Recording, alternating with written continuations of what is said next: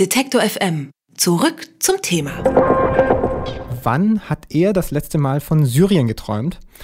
War es richtig oder falsch, vor der Kamera zu weinen? Was hat seine Mama gesagt, als er ihr erzählt hat, er wolle in ein Flüchtlingslager an der syrischen Grenze? Und ähm, wie ist das nur mit einer GoPro, den Film zu machen? Das sind die Fragen, die Hubertus Koch in den letzten Monaten immer wieder gestellt wurden. Die können wir uns jetzt also sparen, aber reden wollen wir trotzdem mit ihm. Hubertus Koch ist in ein Flüchtlingslager an die syrische Grenze gefahren und hat eben daraus einen Film gemacht, Süchtig nach Dschihad. Der Film eines kleinen Jungen heißt der. Der kleine Junge, das ist er. Das bin ich, Hubertus Koch, Generation Komasaufen. Scheiße, wie drauf kann man sein? Oder auch Generation Liegeleiset. Holland-Urlaub mit Celo und Abdi. Geht's noch besser? Besser als Urlaub war nur mein Job. Fußballjournalist, drei Jahre lang. Richtig korrekt, aber auf Dauer so belanglos. Zwischenfall beim FC Bayern Aufregung um Franck Ribéry. Zwischenfall in Syrien, Aufregung, Fehlanzeige. Das muss sich ändern. Ich will Bedeutung statt Boulevard. Aus Fußball wird Krieg. Ich in Syrien, 24 Jahre alt, ohne Team, ohne Geld, Fuck. Oh, scheiße. ohne Erfahrung. Hallo Hubertus Koch. Hallo, grüß dich. Du bist- Danke für die Einladung. Sehr gerne. Du bist also, nachdem du ohne Team und ohne Erfahrung an die syrische Grenze gefahren bist, bist du so ein bisschen der Erklärbär für Syrien und den Bürgerkrieg dort geworden, wirst immer wieder dazu gefragt. Und in den letzten Tagen jetzt auch zu den Attacken in Paris. Was sagst du denn den Leuten, wenn die dich darauf ansprechen? Was ist da zurzeit los? Also erstmal zu den Fragen, die du in deiner Anmoderation drin hattest. ne, Das waren ja genau alles diese blöden Fragen, die mir so unglaublich auf den Sack gegangen sind. Weil ich ja diesen Film gemacht habe und wie man gerade im Intro hört, mich da selbst irgendwie äh, in, ins Zentrum stelle, weil ich mir davon verspreche, dass sich der Zuschauer mit mir identifiziert und sich durch Syrien bewegt und nicht nur einfach distanziert drauf guckt auf Syrien und die Lage in Syrien. Diese Selbstinszenierung hatte ja eine Funktion. Die Funktion war nicht, dass ich danach darüber reden wollte, was meine Mama sagt. Und äh, ich habe den Film auch nicht nur mit einer GoPro gedreht und äh, so weiter und so fort. Also das war echt äh, ein bisschen nervig. Naja, was ein Glück, dass wir dir die Fragen eben nicht gestellt haben. Ja, ja, deswegen. Aber, Ähm, aber jetzt zu Paris, aber- was erklärst du den Leuten? Äh, ja, das ist jetzt wieder so der Reflex, der, der losgeht mit der Angst. Ne? Also jetzt ist das unverwundbare Europa irgendwie doch ziemlich äh, verwundbar geworden auf einmal. Das ängstigt die Leute, glaube ich. Und jetzt kann man reagieren mit Sicherheitsverschärfungen äh, und Grenzkontrollen und so weiter und so fort. Aber die absolute Kontrolle gibt's ja nicht. Also wenn hier Leute einen Anschlag machen wollen, dann werden die das machen, egal wie viele Kontrollen du hast und egal wie viel du überwachst. Also sollte man das vielleicht erstmal akzeptieren und seine Angst, sich da jetzt nicht von der Angst leiten und von der Angst nicht lähmen lassen, sondern äh, vor allem jetzt gucken, dass man im Sinne der Menschlichkeit trotzdem für Flüchtlinge einsteht, die trotzdem versucht, hier irgendwie bestmöglich zu integrieren und sich für die zu engagieren, weil jeder Flüchtling, der jetzt allein gelassen wird, vielleicht weil Leute glauben, oh, das ist ja die Gefahr, die jetzt da kommt und der Terrorismus ist ja mit den Flüchtlingen verbunden, was ja Unsinn ist, dann sind die halt ein gefundenes Fressen für all diejenigen, die ihre radikalen Ideologien schon vor Flüchtlingslagern verbreiten wollen. Und da muss jetzt einfach die Mitte stark sein und ähm, das Gute in dieser Gesellschaft stark sein und dafür sorgen, dass sich diese Gesellschaft nicht weiter spaltet in extrem rechts und religiösen Fundamentalismus. Ich habe dich jetzt natürlich mit meiner Frage auch wieder so ein bisschen da reingedrängt, aber gefällst du dir eigentlich in dieser Erklärbärrolle? Weil ich habe auch von dir gelesen, dass du sagst, ähm, ich bin kein Nahostexperte oder Kriegsreporter, weil du ja über Syrien auch immer gefragt wirst. Ich bin keiner, der die Weisheit mit Löffeln gefressen hat, sondern stattdessen eben Generation Komasaufen, einer der Ballerspiele gespielt hat. Ähm, aber erklärst du trotzdem gerne jetzt, was du gelernt hast? Ja, ich meine, ich bin ja jetzt nicht in de- in dem Sinne der der Weltenerklärer la Peter Scholl-Latour, sondern ähm, ich erzähle ja nur quasi, was ich jetzt von verschiedenen Dingen halte, wenn ich gefragt werde. Aber ich will jetzt nicht eine politische Analyse liefern zu Syrien oder da irgendwelche irgendwas erklären, was ich gar nicht erklären kann, weil das meiste ja im Verborgenen ist. Da muss man einfach mehr bei sich anfangen. Und gefalle ich mir in der Rolle? Keine Ahnung. Nö, ist ja keine Rolle. Aber wenn ich gefragt werde, antworte ich gerne, ja. Du hast dich ja auch vorbereitet und vielleicht nicht nur mit dem Liken von Anonymous-Seiten, bevor du dahin gefahren bist in dieses Flüchtlingslager.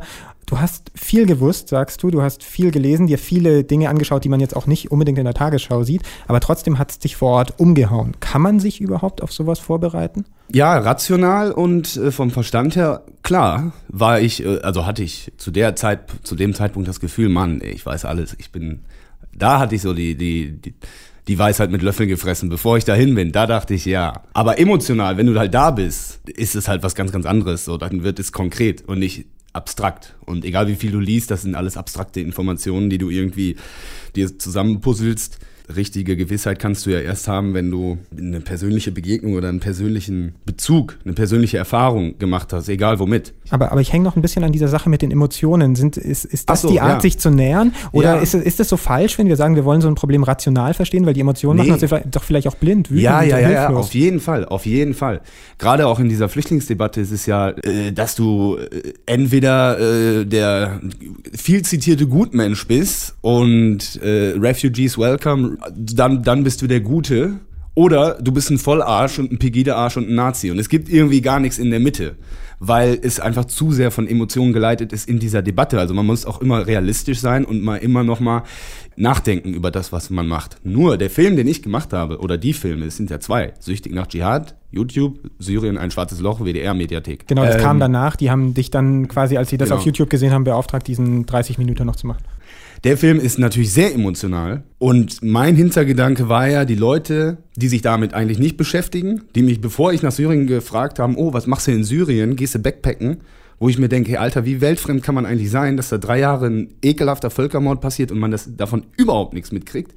Die wollte ich erreichen. Die wollte ich eigentlich dazu animieren, sich mit solchen Themen zu beschäftigen und Fragen zu stellen. Aber man darf nicht nur Emotion oder nur Rationalität. Man muss da immer auch einen Mittelweg finden. Du, du, du sagst, du wolltest diese Leute eigentlich erreichen. Ich meine, du hast äh, ziemlich häufig angeguckte YouTube-Clips, diese sechs Teile, glaube ich, sind und diese WDR-Doku.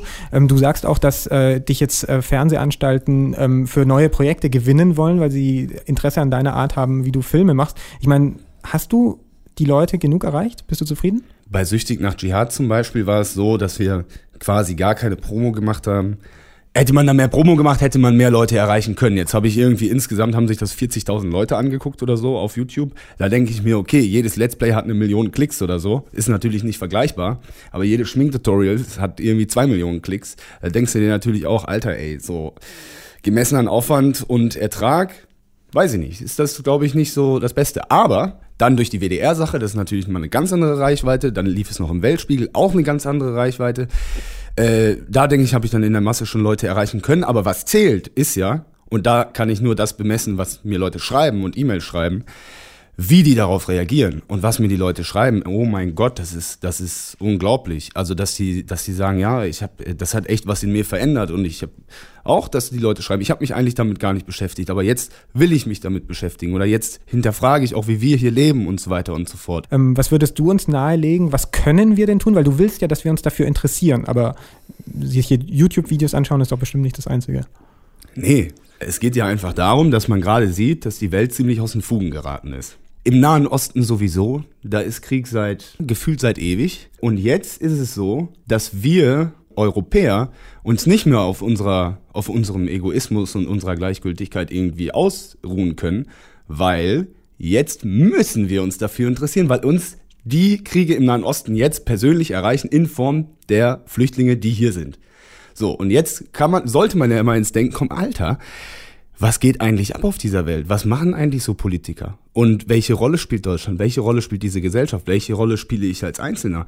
Und wie soll die Welt eigentlich in fünf oder zehn oder in 15 Jahren aussehen?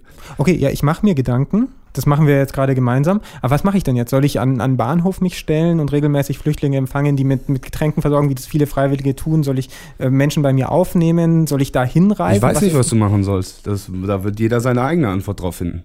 Was hast denn du gemacht seit dem Film? Hast du dich damit weiter beschäftigt?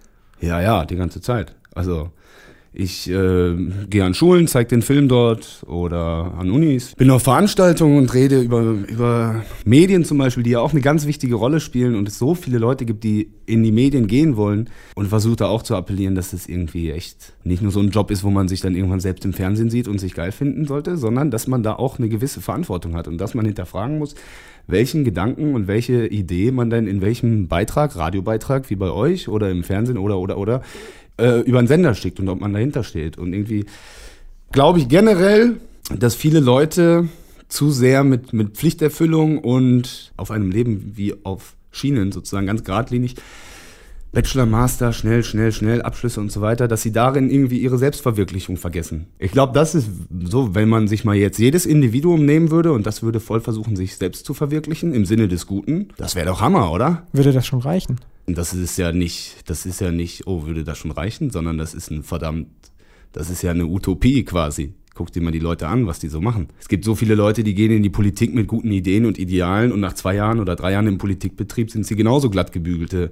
Oder in der Wirtschaft. Oder, oder, oder. Hubertus, mich hat ein Junge in deinem Film beeindruckt. Er ist elf Jahre alt und er kämpft mit den Truppen mit.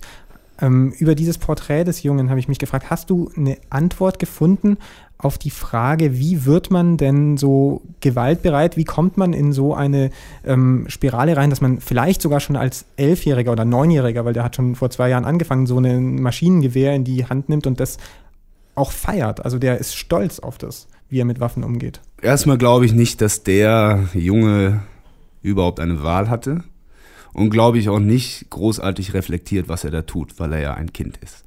Und außerdem glaube ich, dass ähm, jeder, der, wie gesagt, auswegslos ist und keine Alternativen hat, sich irgendetwas anschließt, um vielleicht zu überleben oder etwas zu sein, etwas zu gelten, keine Ahnung. Äh, und wenn du keine Alternativen hast, äh, das ist ja, das ist ja in Afghanistan mit dem Wachsen der Taliban genauso gewesen wie jetzt mit den extremistischen Strömungen in Syrien, wo es keine andere, anderen Alternativen gibt wo dann aber Leute kommen, die dir etwas bieten können. Und ich war einmal auf einer, auf einer Veranstaltung, da hat einer, oder bei einer, bei einer Kundgebung, da habe ich mit einem diskutiert, der hat den schönen Satz gesagt, ja, schau mal, wenn Hitler dir die Hand reicht, wenn du am Ertrinken bist und Hitler dir die Hand reicht, dann nimmst du auch diese Hand.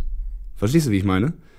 Also, wenn du keine andere Wahl hast, greifst du nach dem letzten Strohhalm. Und wenn dieser letzte Strohhalm dann Leute sind, die dir erzählen, hier, Junge, äh, du brauchst gar nicht in die Schule gehen, kannst eine Waffe in die Hand nehmen. Ja, dann macht er das. Ist doch klar. Egal, auf welcher Seite wir jetzt äh, sind von diesem Bürger. Ja, eben. Und, das halt, ja. und dann schreiben mir Leute, ah, guck mal, wie er da die Terroristen äh, äh, zeigt und wie, wie er den Jungen mit der Waffe verherrlicht und bla bla bla. Tue ich überhaupt nicht. Das ist todtraurig, dass ein Kind äh, keine Chance hat äh, im Leben und da irgendwie dann in der Armee landet. Und Kindersoldaten gibt es in Syrien auf allen Seiten.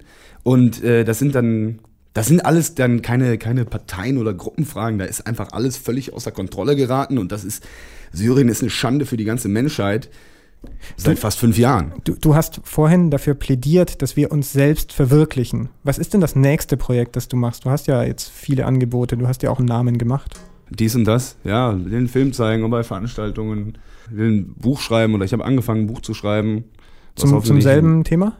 Ja, das ist quasi so der, äh, der Versuch, mal ein paar Gedanken ein bisschen breiter auszutreten, die man in einem 5 Minuten Fernsehinterview oder selbst in einem Interview wie hier nicht so breit austreten kann. Und in einem Buch ist ja auch immer also ein anderes Medium, ja. Hubertus Koch ist in ein Flüchtlingslager an der syrischen Grenze gereist und er hat einen Dokumentarfilm gemacht, einen Film, in dem er auch seine eigene Überwältigung zeigt. Äh, das Ergebnis haben sich Hunderttausende dann auf YouTube angeschaut und dann äh, in der WDR-Mediathek. Hubertus, danke für deinen Besuch bei uns. Danke für die Einladung. Alle Beiträge, Reportagen und Interviews können Sie jederzeit nachhören im Netz auf detektor.fm.